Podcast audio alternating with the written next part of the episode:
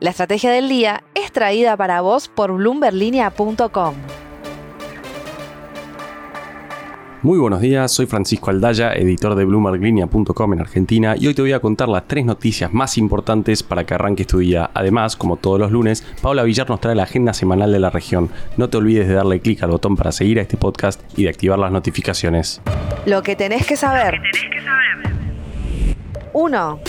Una particular confesión de Sergio Massa puso en alerta al sector sojero y a la oposición. Apenas unas horas después de que entrara en vigencia el nuevo dólar soja, el ministro dijo públicamente que le había pedido a una empresa que saliera a romper el mercado. ¿Y por qué hizo esto? Bueno, para que subiera el precio del commodity. Textualmente dijo lo siguiente, en el día de ayer las primeras dos operaciones marcadas por parte de dos de las grandes empresas fijaron un precio muy por debajo de lo que representaba el valor promedio de la tonelada, y le pedimos a una empresa que saliera a romper el mercado y subiera la oferta para que se acomodaran los precios para arriba porque si no, lo que termina pasando es que se ven beneficiados los exportadores y perjudicados los productores. Esa declaración llevó al diputado Pablo Torello a denunciarlo penalmente a Massa por considerarla un delito previsto en los artículos 248 y 300 del Código Penal. Esos artículos refieren a presuntos abusos de autoridad e incumplimiento de los deberes de funcionario público por interferir en la libre transacción de alimentos y mercaderías. Veremos si avanza la causa. 2.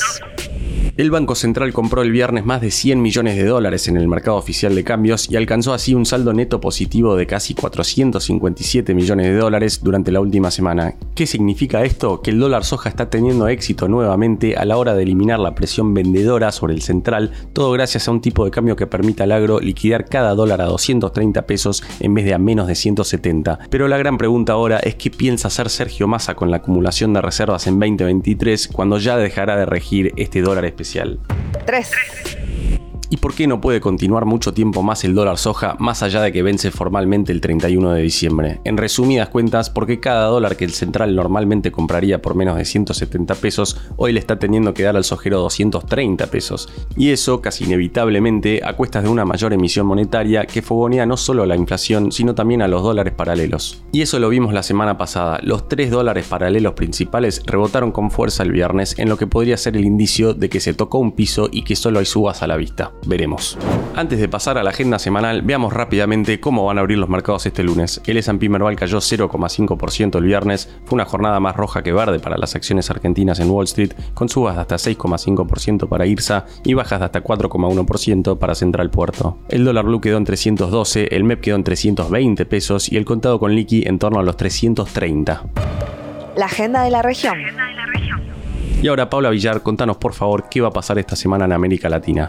Hola amigos de la Estrategia del Día de América Latina y el Mundo. Desde la agenda semanal tenemos varias novedades en la región. En Brasil, el miércoles 7 de diciembre se dará la reunión de política monetaria del Banco Central y se espera que los funcionarios mantengan la tasa de interés oficial en 13,75%, de acuerdo a los economistas de Bloomberg. Adriana Dupita y Felipe Hernández de Bloomberg Economics también dijeron que el jueves se publicará la inflación del noviembre en Brasil y se prevé que los costos de transporte probablemente se aceleraron con respecto a la lectura de mediados de ese mismo mes, reflejando el aumento de los precios de combustible a nivel de los consumidores. En Colombia hoy se conocerá la inflación de noviembre que probablemente subió al 12,3% interanual desde el 12,2% de octubre prolongando así su tendencia al alza de los meses anteriores. Si se confirma este resultado, estaría por encima de las previsiones del Banco Central colombiano. El martes en Chile se realizará la reunión de política monetaria del Banco Central y los economistas de Bloomberg esperan que se mantenga su tasa de interés de referencia en el 11,75% y que se reitere que el ciclo de endurecimiento ha terminado.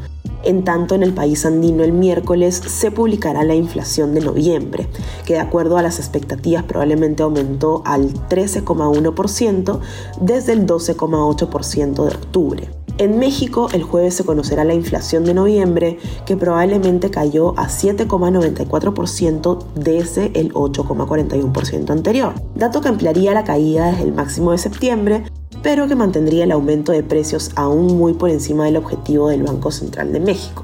Finalmente, el miércoles se llevará a cabo la reunión de política monetaria del Banco Central de Reserva del Perú. Dupita y Hernández esperan que los responsables de política monetaria suban la tasa de interés de referencia en 25 puntos básicos, con lo cual ese tipo de interés de la tasa peruana justamente cerraría el 2022 en el nivel de 7,5%. Estas son las novedades que deben saber para iniciar bien informados este lunes. Les deseamos una gran semana. La frase del día. Antes de irnos, escuchemos lo que dijo la semana pasada Sergio Massa sobre la inflación. Tenemos una enorme expectativa con los datos de inflación de noviembre, según nos adelanta nuestra Secretaría de Programación Económica. Vamos a cumplir el compromiso de recorrer un sendero de reducción de la inflación, porque eso es devolver capacidad de compra a nuestra gente. El grueso de los analistas proyecta todavía un número por arriba del 6% para noviembre. Esto fue un nuevo capítulo de la Estrategia del Día Argentina. Yo soy Francisco Aldaya, editor de Bloomberg Línea, y me podés seguir en Twitter en arroba franaldaya. No se olviden de darle clic al botón para seguir a este podcast y a la campanita para que se enteren al instante cada vez que sale un capítulo de lunes a viernes. Espero que tengas una gran jornada productiva. Esto fue La Estrategia del Día Argentina, escrito y narrado por Francisco Aldaya. Producido por Arturo Luna y Daniel Hernández. Que tengas un día muy productivo.